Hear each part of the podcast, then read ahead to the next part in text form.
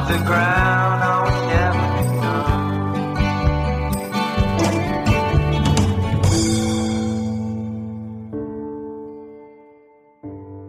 Hallo und herzlich willkommen zum Wortkollektiv Podcast. Herzlich willkommen zur ersten Folge nach unserer kleinen äh, Winterpause.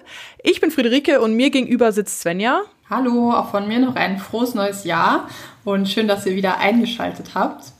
Äh, mir gegenüber sitzt heute Joscha und Joscha äh, ist wieder einmal einer der Menschen, die mit mir damals angefangen haben zu studieren in Leipzig, Theologie. Wir haben zusammen Griechisch durchstanden und ja, ich glaube, das war die einzige Sprache, die wir zusammen gemacht haben. Ähm, aber genau seitdem, obwohl wir hatten gar nicht so viele Veranstaltungen zusammen, fällt mir gerade auf. Aber wir haben zum Beispiel in einer WG zusammen gewohnt und kennen uns jetzt schon viele Jahre. Herzlich willkommen, Joscha. Hallo, vielen Dank, dass ich da sein kann. Ja, schön, dass du da bist. Ähm, wir reden heute über alles Mögliche, also über dich, über dein Studium, über deine letzten Erfahrungen, die du im Studium gemacht hast und ein bisschen über deine Predigt, die wir heute von dir hören. Mhm. Also vielleicht erzähl uns doch einfach mal, wie du zum Theologiestudium gekommen bist. Warum hast du damit angefangen? Mhm. Ähm, zum Theologiestudium bin ich gekommen. Ich glaube, das ist ein relativ klassischer Weg, einfach aus einer, aus einer Gemeinde heraus. Ähm, ich, die hatte eine wahnsinnig tolle und starke Jugendarbeit mit einem Diakon, der sich dafür eingesetzt hat, dass ganz, ganz viele Jugendliche dazukommen, egal ob sie jetzt wahnsinnig gläubig sind oder nicht. Und wir haben ganz viele Aktionen gestartet und ähm, da war ich sehr eingebunden. Das war eigentlich immer so schon nach der Zeit der Konfirmation, dass ich dort eingebunden war. Und ähm, nach dem Abitur habe ich mich dann dazu entschieden, dort ein FSJ auch zu machen und habe dort im Kindergarten gearbeitet und habe verschiedene Freizeiten äh, mitorganisiert und habe äh, im Pfarramt gearbeitet. Und so habe ich gedacht, dass es ähm, irgendwie ein Weg sein kann, mich oder dort weiter quasi zu gehen. Und ähm, weil ich irgendwie diese Gemeinschaft, die wir dort hatten als äh, als Jugendliche oder junge Erwachsene, dass ich die so so toll und so integrativ fand irgendwie, dass ich ähm, eigentlich wissen wollte, so was was steckt denn da dahinter, was ähm, was ist denn das Begründende? Und irgendwie habe ich so dieses evangelisch sein immer als was ganz ganz Positives wahrgenommen, weil das bei uns aus, in Bayern auch immer das war, was irgendwie gegen den konservativen Katholizismus irgendwie gerichtet war, etwas was irgendwie so die Frauenordination zugelassen hat, was Homosexuelle nicht verurteilt hat oder sowas, sondern ähm, was irgendwie offener war, was liberaler war, was mit dem Leben zu tun hatte. Und deswegen habe ich mich dazu entschieden, Theologie zu studieren. Wie wurde darauf reagiert in deinem Umfeld? Ich glaube, es gab viele, gerade so in der Erwachsenengeneration, die das irgendwie bewundernswert fanden, die gesagt haben, ja, solche Leute, die braucht es irgendwie, die sich mit sowas beschäftigen und ähm, dieses auch weitertragen, diese Traditionen. Ich glaube, da war immer so ein bisschen eine Angst vor Traditionsabbruch. Und aber gerade so in meiner, in meinem Freundeskreis ganz viele gewesen, die, die das irgendwie akzeptiert haben, voll, aber die gar nichts damit anfangen konnten, die gar nicht wussten, warum, warum ich das jetzt eigentlich machen will und oder was das vielleicht auch bedeutet, Theologie zu studieren, wie ich selber auch das gar nicht wusste eigentlich. Ja, du hast vorhin kurz erzählt, dass du eigentlich, als du reingegangen bist ins Studium, äh, ganz andere Vorstellungen davon hattest, als jetzt, wo du kurz vorm Ende stehst. Kannst du das nochmal ein bisschen beschreiben, wie das war? Mhm, ja, also wie gesagt, ich bin da aus einem aus einer Perspektive rausgekommen, ähm, wo ich Protestantismus oder, oder evangelisch sein als etwas erfahren habe, was man lebt, so was, was eine Gemeinschaft ist, wo man sich trifft in einem, in einem Gemeindehaus, in einem Jugendhaus, wo man gemeinsame Aktionen startet und was irgendwie so das Leben mit begleitet. Und, äh, und ich habe das aber gar nicht als irgendwie was, was großartig religiöses oder, oder vielleicht sogar philosophisch-theologisches äh, erfahren ähm, und erlebt. Und ähm, ja, ich bin dann vielleicht ein bisschen naiv reingegangen, weil ich, weil ich dachte, das wäre eigentlich das Theologiestudium etwas, was einen zum Pfarramt bringt, etwas, so eine Ausbildung, die man, wo man eins nach dem anderen irgendwie abhaken muss. Und ähm, am Ende steht man an einem Ziel, man wird Pfarrer oder Pfarrerin und, und leitet eine Gemeinde und hat dann eine Ausbildung dahinter. Ich war gleichzeitig irgendwie noch total lesefaul und habe nichts äh, gelesen oder so und das ähm, ist mir dann immer erst so während des Studiums aufgefallen, ähm, wie viel man eigentlich lesen muss und welche gedankliche Weite da vielleicht auch drin steckt und dass es vielleicht eine sehr naive Haltung war damals. Ist ganz lustig, ne? Ich habe das vorhin auch in unserem Vorgespräch zu dir gesagt, dass ich, äh, wenn ich jetzt so recht darüber nachdenke, eigentlich vor meinem Studium auch kein einziges theologisches Buch je in meinem Leben gelesen hatte und irgendwie ich gar nicht so genau weiß, warum ich mir dann so sicher war, ähm, dass das jetzt mich interessieren könnte. Wie war das bei dir, Fritzi? Äh, bei mir war es so, ich hatte einen recht, also ziemlich intensiven Religionsgrundkurs in der Schule, wo wir halt echt ein ganz gutes Buch hatten, wo immer so Ausschnitte aus, äh, also aus so theologischen Büchern oder so oder Veröffentlichungen drin waren. Also darüber habe ich mich dann eigentlich auch erst entschieden, das zu studieren, weil mich das halt fasziniert hat, was man mit den Texten anfangen kann und so. Und ja, also ich hatte schon ein bisschen was äh, gelesen, so von, also Sölle war da viel drin oder Ebach zum Beispiel auch, was mich sehr inspiriert hat und also ein bisschen Kontakt hatte ich schon. Wundert mich jetzt, dass du so gar keinen hattest. nee, also ist mir damals auch gar nicht aufgefallen. So, ähm, oder ich, irgendwie finde ich das im Nachhinein auch ein bisschen lustig und dumm. Das einzige Buch, was ich gelesen habe, war Philosophie für, für Dummies oder für Dummies, wie auch immer das heißt. Das habe ich von Freunden geschenkt bekommen. Jetzt weiß ich, wie der Hase läuft. Jetzt weiß ich, das ist das Richtige. Nicht Philosophie, sondern also Theologie. Ja. Ja, von daher, man kann auch mit einem Bauchgefühl ins Schwarze treffen. Hat bei mir beim ersten Mal nicht geklappt, beim zweiten Mal dafür schon. Bei Joscha gleich beim ersten Mal.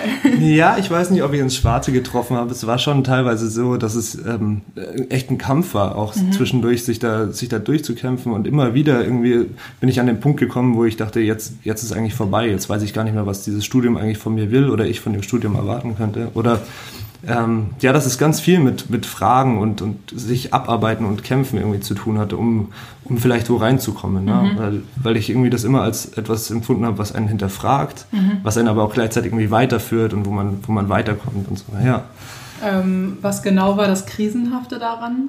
Mm, Vielleicht, weil ich mich mit ähm, hinterfragt gefühlt habe als, als, als Mensch. So, als, ähm, als jemand, der etwas oder in dem, was ich gemeint habe, was mich ausmacht. Vielleicht habe ich mich darin hinterfragt gefühlt, weil ich das, womit ich mich dann ähm, im Studium beschäftigt habe, weil ich das gar nicht dazu gezählt habe, was mich ausmacht. Und gleichzeitig wollte ich aber, dass, dass das, womit ich mich beschäftige, mich ausmacht. Weißt, also, Also die Sachen, ja. die du gelernt hast, die konntest du nicht direkt damit in Verbindung bringen, was du bist oder was dich ausmacht. Und du wolltest aber gerne, dass dich das auch ausmacht oder Genau, genau, richtig. Also ich habe, glaube ich, mit allem, womit ich konfrontiert wurde, habe ich immer versucht, irgendwie erstmal ähm, zu hinterfragen, so ist es was, was ich für mich irgendwie auch annehmen kann? Passt es zu mir? Ist es ähm, etwas, was ich in mein Weltbild irgendwie integrieren kann oder nicht? Und wenn ja, ähm, warum ist es etwas, was ich vielleicht noch gar nicht drin hatte? Ähm, warum ist es mir so fern, obwohl ich mich eigentlich ja dieser Tradition oder äh, diesem Evangelischsein irgendwie äh, zuordne und ich aber davon gar nichts weiß. So. Also, ja. ja.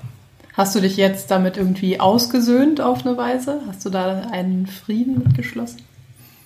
Mm, Na, mit der Zeit hat man ja dann mehrere Sachen irgendwie gelesen und ist mit mehreren Sachen irgendwie in Kontakt gekommen und hat viel mit vielen Leuten gesprochen und ähm, man, glaube ich, man kriegt mit, dass es einfach einen wahnsinnig großen Reichtum an dem ist, was es eigentlich heißt, evangelisch oder Christ zu sein oder Christin zu sein und ähm, dass es gar nicht so, also dass das, womit man im Studium konfrontiert ist, überhaupt nicht das ist, was, ähm, was eigentlich heißt, dann wieder äh, Mensch zu sein und irgendwie ein Mensch, ein gläubiger Mensch zu sein. So.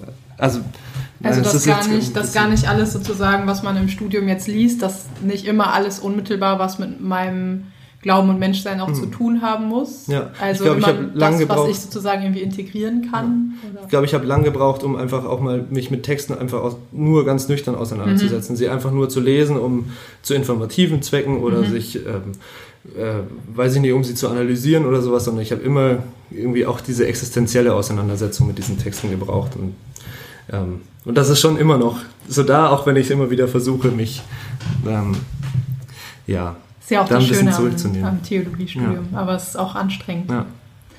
Und würdest du sagen, dass das jetzt irgendwie wieder was mit deinem Glauben auch gemacht hat? Oder, also du hast am Anfang gesagt, es hatte, also so evangelisch sein, das hatte für dich mit Glauben jetzt erstmal gar nicht so Hm. viel zu tun, aber jetzt durch diese intensive Auseinandersetzung mit dem Studium hat das irgendwie doch für dich auch was, also wieder irgendwo einen Punkt gebracht, wo du dann so denkst, ja, das ist jetzt irgendwie was, was ich schon als Wichtiges in meinem Leben auch integriert habe. Hm. Ich glaube, das ist auch was, womit ich irgendwie so am Kämpfen bin. So, also Gott jetzt an sich ist irgendwie was, wo ich das Gefühl habe, das ist etwas, ähm, was mich angerührt hat und womit ich immer aber am Kämpfen bin, weil ich es einerseits nicht wegschieben kann als etwas, was es nicht gibt oder was in meinem Leben keine Rolle spielt, was ich vielleicht manchmal gerne machen würde, weil es vieles einfacher machen würde.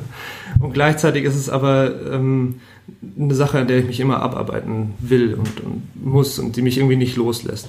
So und ähm, da kommt dann irgendwie vielleicht der Moment des Glaubens mit rein, so dass es erst dann dieser Glaube sein kann, der einen dann auch mit Zuversicht und mit Hoffnung irgendwie diesem, diesem großen Schreckensgespenst vielleicht manchmal äh, Gott oder sowas ähm, sich zuwenden lässt. Das ist interessant, ne? dass sozusagen das, was dieses Schreckensgespenst Gespenst erst erzeugt, es auch gleichzeitig irgendwie wieder einholen kann oder so. Also hm.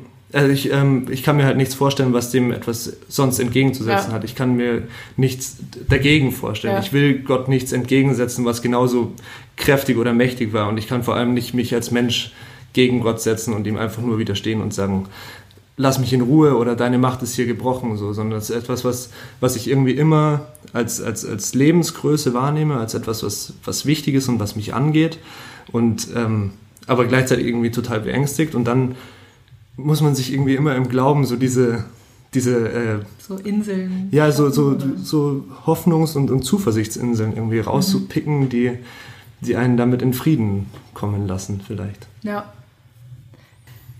Ähm, was waren das so für Inhalte, wo du das Gefühl hattest, da kannst du jetzt gar nichts mit anfangen oder das stellt dich in Frage? Mm, ich glaube, das Erste, was mich wirklich in Frage gestellt hat, war ähm, mit einer Tradition ähm, in Kontakt zu kommen, die sehr, sehr konservativ ist mhm. und die ähm, irgendwie Mitglied einer Kirche zu sein oder Kirche an sich zu sein oder sowas als etwas äh, empfunden hat, was ähm, was vielleicht eine gewisse Gesellschaftsordnung aufmacht, ne? wo, es, wo es darum geht, äh, die Welt in richtig und falsch einzuordnen und wo es darum geht, man, man muss irgendwie den Geboten Gottes unbedingt Folge leisten und ähm, damit man irgendwie ein richtiger Gläubiger sein kann. Ja. Und das war was, ähm, was ich einfach nicht kannte, was nicht zu mir gehört hat. Und ich irgendwie damit in, in Verbindung gekommen bin und da gleichzeitig aber meine Tradition in Frage gestellt habe, weil ich dachte, das, ja. das kann ja gar nicht das Gleiche sein. Und wenn es das Gleiche ist, warum lässt es denn das eigentlich zu? Kurz zur Erläuterung dazu. Also in Leipzig im Speziellen an der Fakultät würde ich sagen, ist es schon so, dass die Fakultät so ein bisschen gespalten ist in recht konservative Studierende und sehr liberale Studierende und das war was, was wir dann auch immer oder häufig als konflikthaft erlebt haben. Jetzt nicht im Sinne von, man spricht jetzt nicht mehr miteinander, aber was schon irgendwie eine Art Anfechtung vielleicht war oder so. Mhm. Ne? Ich war ja zwischendurch dann in Bochum und du in Berlin dann mhm. zwischendurch.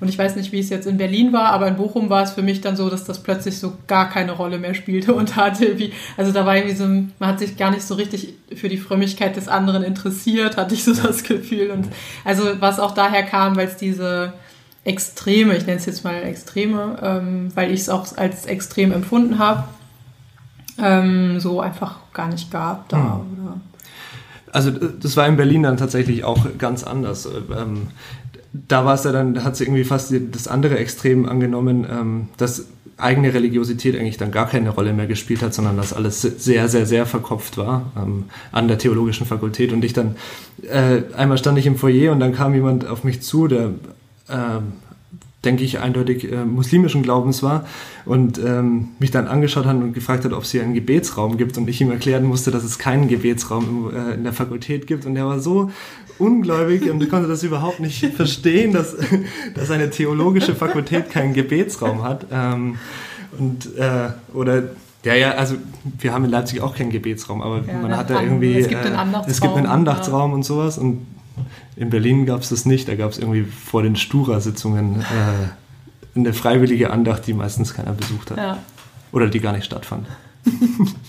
Ich finde das voll verrückt, weil in den Studienorten, wo ich bisher war, also ich war ja auch in Bochum und ich bin jetzt in Bonn, äh, da gab es das halt auch gar nicht so. Und immer wenn ich so höre, also in den Folgen oder wenn wir mal so reden, äh, mit also mit dir, Svenja, oder mit anderen Leuten, die in Leipzig studieren, dann ist das äh, für mich irgendwie fast wie so eine andere Welt. Also es wird auf einer ganz anderen Ebene, habe ich das Gefühl, über Theologie gesprochen und die viel persönlicher ist und viel, ja, einen viel mehr existenzieller angeht, automatisch, weil man halt eben in Konflikt gerät mit verschiedenen Frömmigkeiten. Ja, ich glaube, das ist echt krass, dieses ähm in Konflikt geraten, auch auf persönlicher Ebene. So, ne? Da sind dann Leute, die sagen plötzlich Dinge, die ich für möglich, also nicht für möglich gehalten hatte. Also die kamen in meiner Welt nicht vor. Ähm, ich weiß nicht, dann gibt's halt schon Leute, die sagen, ja, Frauen sollten keine Pfarrerin werden. So und das war für mich zu dem Zeitpunkt, als ich angefangen habe zu studieren, etwas, was einfach außerhalb meines Vorstellungsbereiches im evangelischen Bereich war. Also, also ich habe mir da nie Gedanken drüber gemacht, muss ich auch sagen ähm, weil es halt so selbstverständlich war für mich und ich nicht dachte, dass ähm, das irgendwo ein Thema ist innerhalb der EKD. So. Mhm. Aber ich finde es eigentlich auch, also es ist halt ja auch eine Chance, sich dann halt damit auseinanderzusetzen, warum genau. halte ich das denn für richtig, ne? Und äh, mhm. das ist halt was, also das kann man natürlich auch selber von sich heraus machen, sich so überlegen, okay, ne, bei so grundsätzlichen Sachen, warum finde ich das denn so und so? Und natürlich passiert das auch, aber ich glaube, es ist halt viel intensiver, wenn man halt dem ausgesetzt ist. Total. Es ist natürlich auch viel anstrengender. Aber ja, es ist schon was, was ich sagen würde, was mir in meinem Studium bisher so ein bisschen gefehlt hat. Ja, und die Schärfung der eigenen Position, die passiert eigentlich immer anhand eines Konfliktes so. Ne? Genau. Oder selbst wenn man sich anguckt, die hm. ganze Theologie, die im Alten Testament entstanden ist, ist hm. aus einer großen Krise entstanden so. Und von daher ist es natürlich, also ich, ich weiß noch, als ich nach Bochum gegangen bin, dachte ich so, oh ja, jetzt endlich dem mal ein bisschen entfliehen, so, weil ich es irgendwie schon als belastend empfunden habe. Ähm, und war dann im Nachhinein aber auch so, ja, nee, es war aber auch gut, weil man sich halt auseinandersetzen musste hm. irgendwie so, ne? Ich weiß nicht, wie du es fandest. Ich glaube, damals gab es für mich halt auch tatsächlich noch die Alternative, einfach zu, zu sagen, okay, Theologie geht mich nichts an und mhm. wirklich äh, ein Engagement im Raum der Kirche geht mich eigentlich nichts an. So, ich glaube an Gott und alles ist okay so. Mhm. Ähm, aber eigentlich geht es darum, irgendwie äh, Gemeinschaft zu leben und Gemeinschaft positiv zu leben. Und da haben andere Gruppierungen außerhalb der, der Kirche, hier in Leipzig zumindest, äh, zu dem Moment des Studiums oder zu dem Moment, wo ich dort war, ähm, viel attraktivere Angebote gehabt. Mhm. Die haben was getan, die haben was unternommen, so, mhm. die waren kreativ, die äh, haben kulturelle Angebote mhm. gemacht, die haben irgendwie ähm, Räume eröffnet, in denen man ins Gespräch gekommen ist, die haben sich gegen Legida hier zur Wehr gesetzt und also das, und das waren alles Aktionen, die aber nicht im Raum der Kirche stattgefunden mhm. haben und ich ähm, und gleichzeitig habe ich irgendwie so im Raum der Fakultät dann Diskussionen äh, gehört, ob jetzt äh, homosexuelle Pfarrer im Pfarrhaus zusammenleben dürfen oder nicht. Und dann, das waren Sachen, die ich für mich irgendwie als so ein so einen großen Gap irgendwie empfunden habe ja. zwischen Anspruch an das, ja. was ich habe, wenn ich denke, ich will dort äh, Theologe sein oder ich will ja. auch im Raum der Kirche arbeiten und das, was dann letztendlich passiert. Ja, und das, was du auch vorher erfahren hast als Motivation genau. dafür, das zu studieren. Genau. Ja, und würdest du sagen, ähm, diesen Gemeinschaftsaspekt, den hattest du dann so auch in anderen äh, Gruppen sozusagen? Also das war jetzt nicht, gab es dann einen Unterschied irgendwie für dich oder so? Zu dem, was du vorher in deiner Jugendgruppe hast? Ja, ich, ich, denke, es ist ja immer ein Unterschied, auch ob man dann in der Jugendgruppe ist oder ja. ob man dann junger Erwachsener ist oder dann schon irgendwie ein bisschen fester vielleicht im Leben steht oder so. Das, ähm, das verschiebt sich ja dann auch ein bisschen, was man, was man davon erwartet und äh, welche Angebote es da, da braucht. Also ich glaube, unsere WG hat mir da sehr viel gegeben damals und so. Also, ähm, Wir haben ähm, mit zehn Leuten zusammen gewohnt, das war auch eine genau. große Gemeinschaft.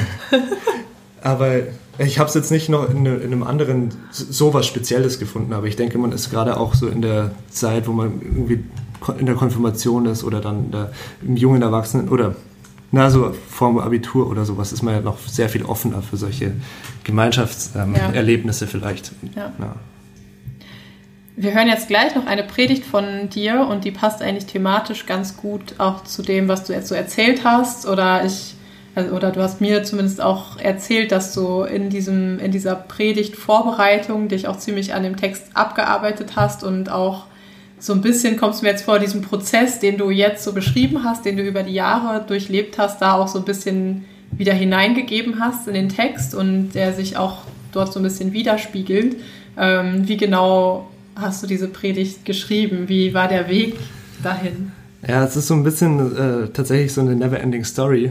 Ähm, ich habe ihn heute ja das, äh, auch das erste Mal seit äh, einem halben Jahr jetzt äh, gelesen und äh, bin jetzt schon wieder äh, so, dass ich ihn an ganz vielen Ständen, Stellen ver verändern würde oder sowas. Ähm, und also man muss dazu sagen, ich habe diesen Text geschrieben für das homiletische Hauptseminar. das war das letzte Seminar von Herrn Gräb. Ich weiß nicht, ob für die, die ihn kennen. ähm, und dort ähm, habe ich eine Predigt gehalten dann. Äh, ich habe den Gottesdienst zusammen mit Octavia äh, gestaltet. Die Octavia, die war auch schon mal hier. Podcast War, genau. Genau. Und, Auch mit uns in der WG es war, ein, es war auch ein sehr, sehr schöner Gottesdienst. Allerdings nur mit meiner Predigt war ich überhaupt gar nicht zufrieden. Das war ein Moment, wo ich mich damit darauf überhaupt gar nicht einlassen konnte, überhaupt auf das Medium Predigt eigentlich und, und auch gar nicht wusste, was ich, was ich da eigentlich will. Und ähm, äh, genau, ich war unzufrieden mit der Predigt und äh, habe aber noch eine Predigtarbeit schreiben müssen. Ähm, über diese Predigt und da ich aber so unzufrieden war, habe ich sie zwei Jahre vor mir hergeschoben und habe jetzt im letzten Sommer äh, wollte ich diese Predigtarbeit angehen und habe aber da beschlossen, das geht nicht. Ich kann nicht über diese Predigt eine Predigtarbeit schreiben, ich muss die Predigt neu schreiben. Deswegen hat sie auch bis jetzt noch gar niemand gehört, sondern ich Sie wurde habe tatsächlich noch nie gehalten. Sie Deswegen wurde noch nie dachten wir, gehalten. Es muss auf jeden Genau. Fall sein, dass sie jetzt äh, zumindest im Podcast gehalten wird. Richtig. Und sie ist aber ähm, tatsächlich ein absolutes Ringen mit diesem, mit diesem Text. So, es ähm, ist ja so der Beginn eines Briefes, so des ersten Timotheusbriefes, also auch noch ein Brief, den, der gar nicht tatsächlich Paulus äh, zugeschrieben wird, sondern dann erst der Paulus-Tradition. Und es ist ein Te- Text, der total mit theologischen Schlagwörtern voll ist, die aber für mich erstmal überhaupt gar nichts gesagt haben, wo ich überhaupt gar nicht wusste, was die, diese Wörter eigentlich mich selber angehen können und Da sollen so und was ich Wörter daraus wie machen soll. Frevler, ich, Sünde, Frevler und Gnade. Verfolger und äh, genau Sünde, Gnade, Barmherzigkeit und dann irgendwie halt ein Glaubensbekenntnis an Jesus Christus und dann Dankbarkeit Gott gegenüber und also ganz viele Sachen, die da innerhalb von fünf Versen zusammenkommen, die aber für mich überhaupt gar nicht lebendig waren. Und ich sah mich irgendwie vor die Aufgabe gestellt, da irgendwie doch irgendwas draus zu machen, weil irgendwie erhebt dieser Text der Anspruch, ähm, irgendwas aussagen zu wollen. Und ich habe versucht, irgendwie auf diesen Text so einzugehen, um, um rauszufinden, was er vielleicht mir sagen kann. Oder und was ich dann aus diesem Text äh, anderen Menschen vielleicht sagen kann. Was hat er dir gesagt? Vielleicht auf einen Satz kurz gebracht. Das hören wir ja glaub ich, auch gleich in der Predigt, aber dass Gott in Jesus Christus so zu mir sprechen kann, dass ich mich selbst aus diesem äh, aus dieser Begegnung mit Jesus Christus ähm, selbst verstehen kann und zuversichtlich Gott begegnen kann. Ja, vielen Dank, Joscha, für das Gespräch. Vielen Dank, dass du da warst. Wir hören jetzt deine Predigt zu 1. Timotheus 1, die Verse 12 bis 17. Vielen Dank euch fürs Zuhören und ach so, ja, eine Sache, ihr könnt auch immer noch für uns abstimmen. Jeden Tag einmal. Man kann jeden Tag einmal abstimmen für uns beim Podcastpreis www.podcastpreis.de. Wir würden uns sehr freuen. Denn Kategorie Unterhaltung. Kategorie Unterhaltung, denn wir würden natürlich sehr gerne mit einem Predigt-Podcast gegen den Podcast von Christian Lindner gewinnen. Das ist unser Ziel. Und deswegen würden wir eigentlich gerne die geballten kirchlichen Kräfte motivieren, doch jeden Tag eine Stimme für uns abzugeben. Ja, Und dann können wir es schaffen, Leute. Zusammen mit euch können wir den Podcastpreis gewinnen. ja. Okay, gut. Wir hören uns in zwei Wochen das nächste Mal. Jetzt sind wir wieder im normalen ähm, Rhythmus drin. Wir hatten ja nur eine kleine Pause und jetzt ist alles wieder wie gehabt und wir freuen uns auf das nächste Mal. Bis dahin. Tschüss. Tschüss.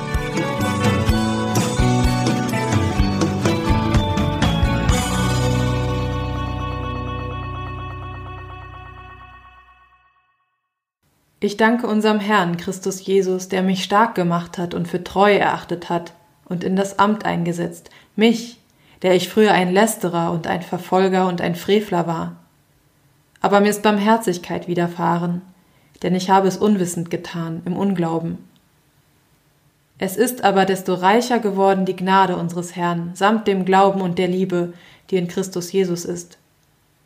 Das ist gewisslich wahr und ein Wort des Glaubens wert. Christus Jesus ist in die Welt gekommen, die Sünder selig zu machen, unter denen ich der Erste bin.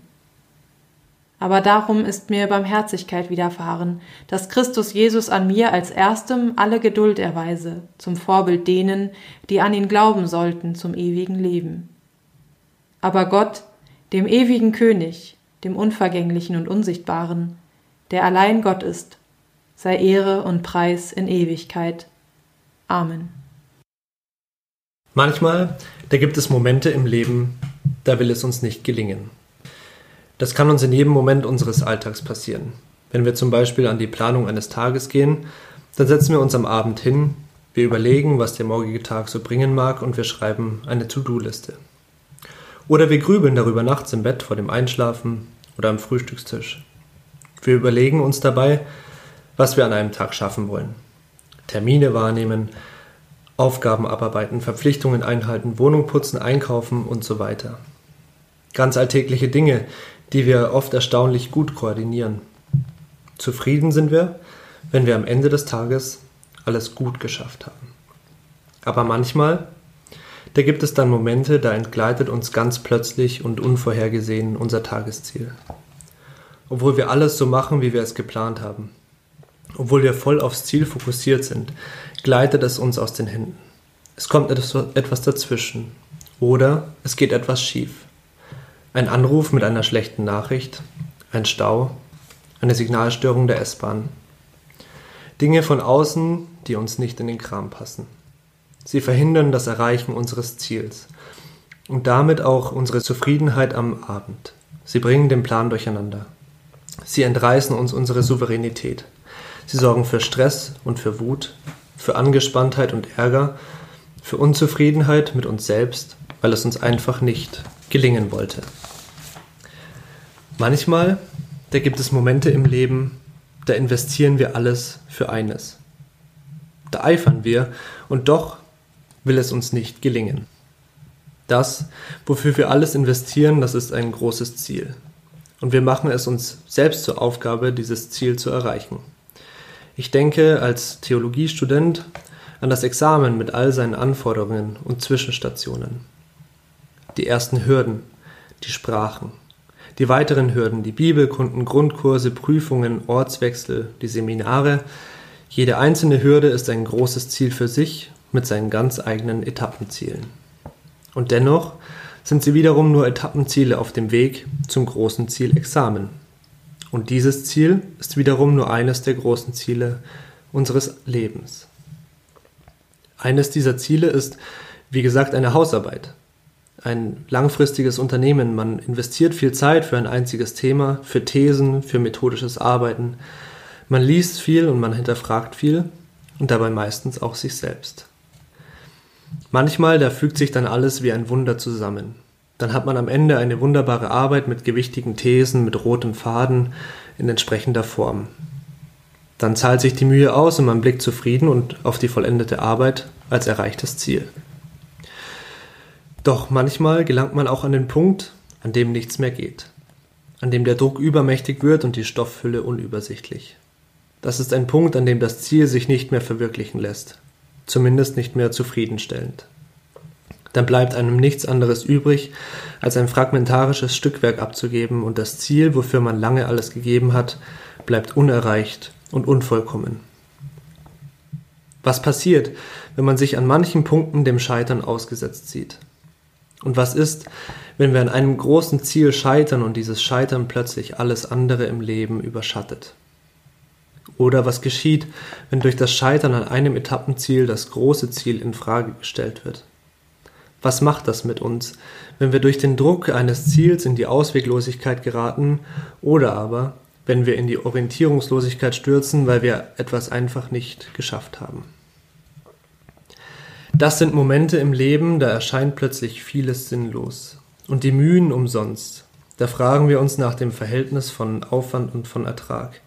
Da fragen wir nach Sinn und Unsinn unseres Tuns oder aber wir zweifeln bereits an allem, bevor wir überhaupt beginnen, etwas zu tun.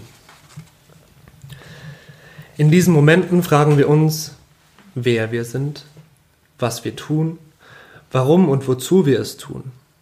Wir stellen die Grundfragen unseres Lebens.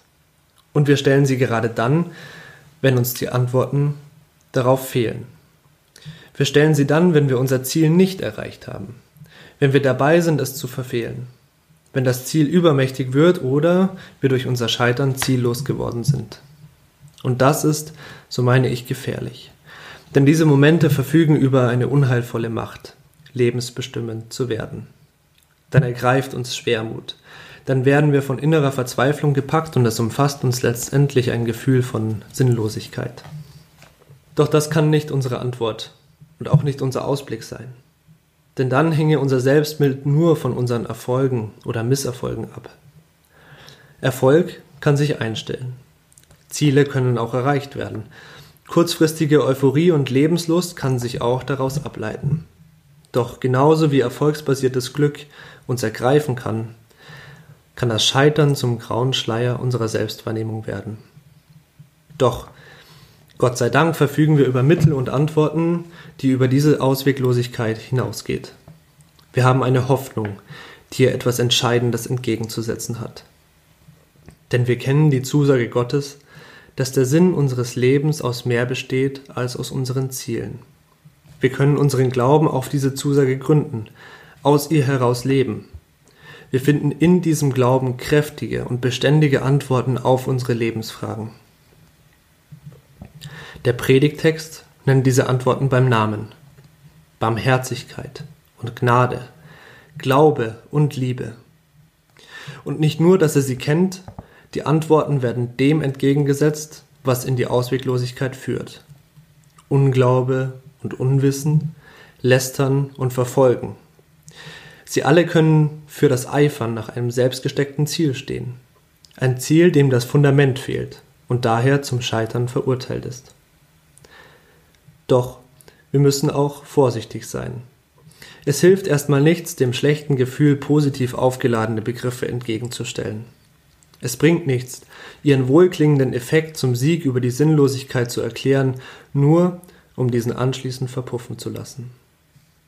Genauso müssen wir auch aufpassen, uns nicht in Selbstüberheblichkeit zu rühmen und uns als Inhaberinnen der Begriffe zu fühlen und uns damit von angeblichen falschen oder nicht glaubenden Unwissenden oder eventuell Bedürftigen abzugrenzen. Nein, damit diese Begriffe für uns zu starken Antworten auf unsere eigenen Fragen werden, brauchen wir das Gefühl, dass uns diese Begriffe ergriffen haben. Wir brauchen den wirklichen und wahrhaftigen Eindruck von Gnade und Barmherzigkeit, von Liebe und von Glaube. Das ist die erlösende Antwort, die wir Christinnen in den Momenten der Begegnung mit Jesus Christus finden und an die wir glauben. Um uns auf die Spuren dieses Gefühls zu begeben, gehen wir noch einen Moment zurück.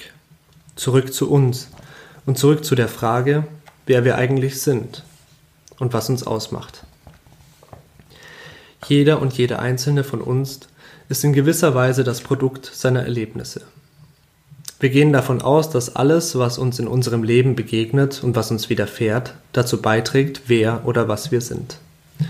Unsere Erfahrungen prägen also unseren Charakter.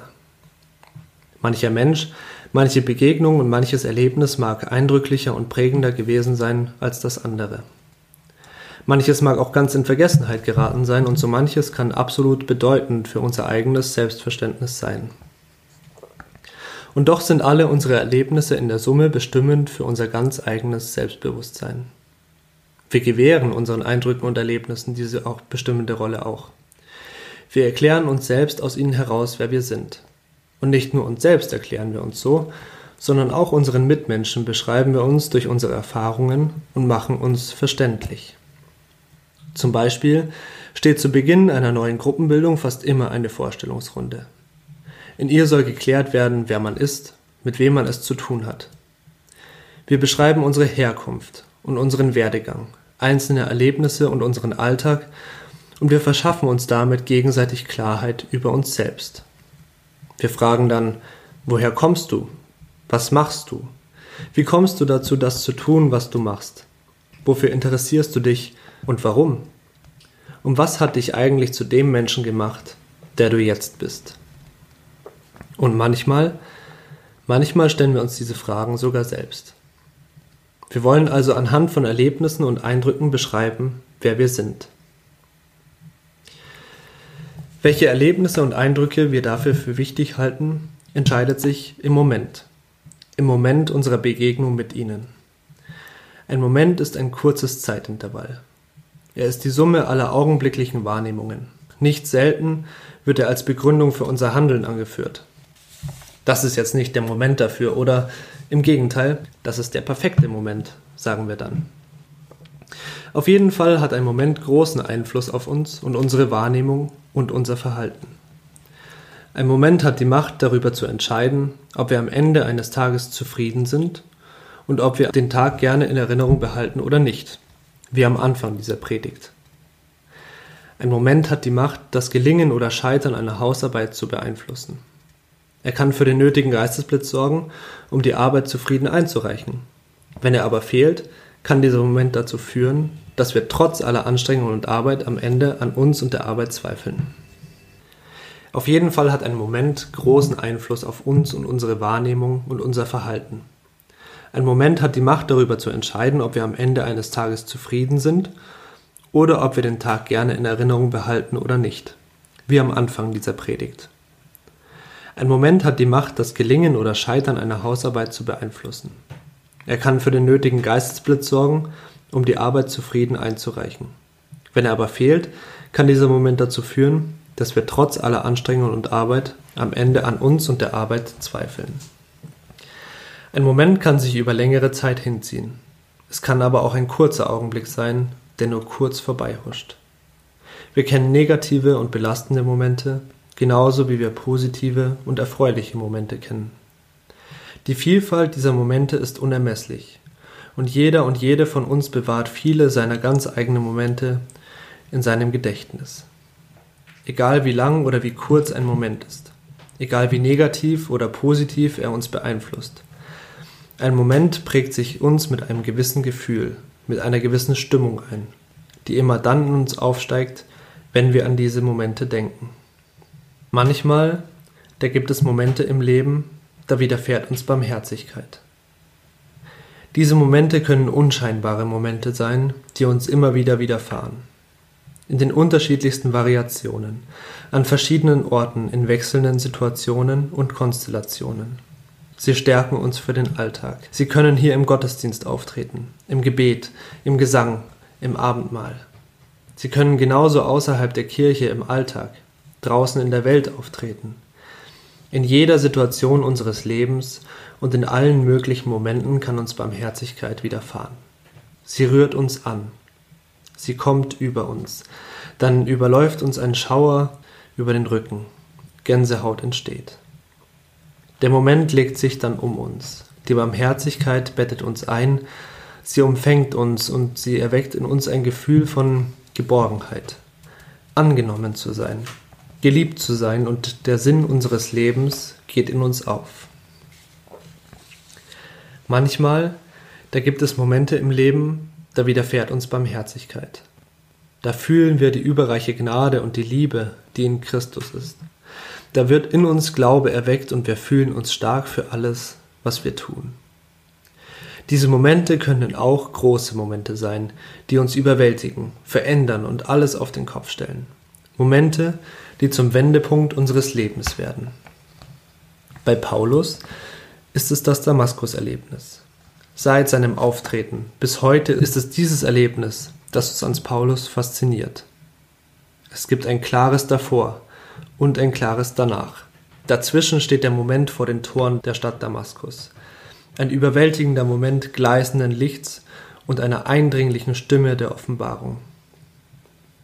Dieser Moment ist so eindrücklich, er lässt Paulus drei Tage erblinden. Er lässt ihn vom Saulus zum Paulus werden. Dies ist der Moment der widerfahrenen Barmherzigkeit. Wegen ihm wendet sich Paulus ab vom Eifern für ein selbstgesetztes Ziel, vom aussichtslosen Kämpfen und vom Weg des Scheiterns. Es ist dieser Moment, aus dem heraus sich Paulus stark fühlt. Auf ihn begründet fühlt sich Paulus in seinem Tun bestätigt. In ihm fühlt er sich in die göttliche Gnade und Liebe eingebettet. Es ist dieser Moment, der Paulus ein Gefühl der Dankbarkeit verleiht und der ihn zum Glaubensbekenntnis und zu überschwänglichem Gotteslob ermutigt. Momente der Barmherzigkeit können kurz oder lang sein. Sie können im Großen auftreten, genauso wie im Kleinen. Sie berühren uns und sie können in uns den Sinn für unser Leben entfachen aber wir können sie nicht herbeizaubern oder gar selbst erzeugen. Wir können noch so viel vorbereiten.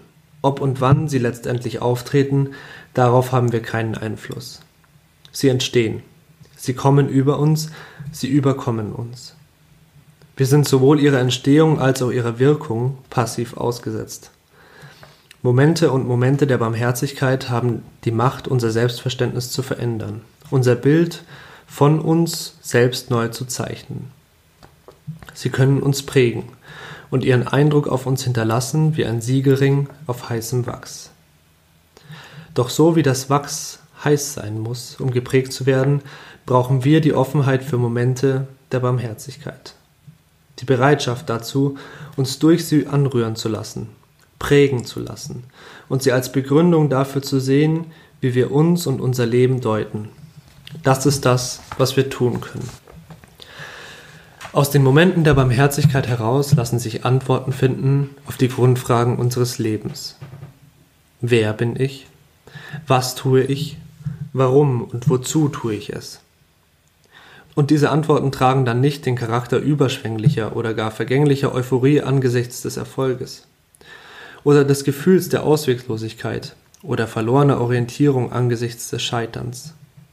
Sie definieren unser Leben nicht vom Ziel aus, sondern vom Gefühl des Moments aus, in dem ich die Gnade Gottes und die Liebe gespürt habe und mir der Sinn meines Lebens aufgegangen ist. Diesem Gefühl können wir dankbar und gestärkt und mit Zuversicht antworten. Mit dem Predigtext können wir so unseren Glauben bekennen. Das ist gewisslich wahr und ein Wort des Glaubens wert. Christus Jesus ist in die Welt gekommen, die Sünder selig zu machen, unter denen ich der Erste bin. Aber Gott, dem ewigen König, dem Unvergänglichen und Unsichtbaren, der allein Gott ist, sei Ehre und Preis in Ewigkeit. Amen.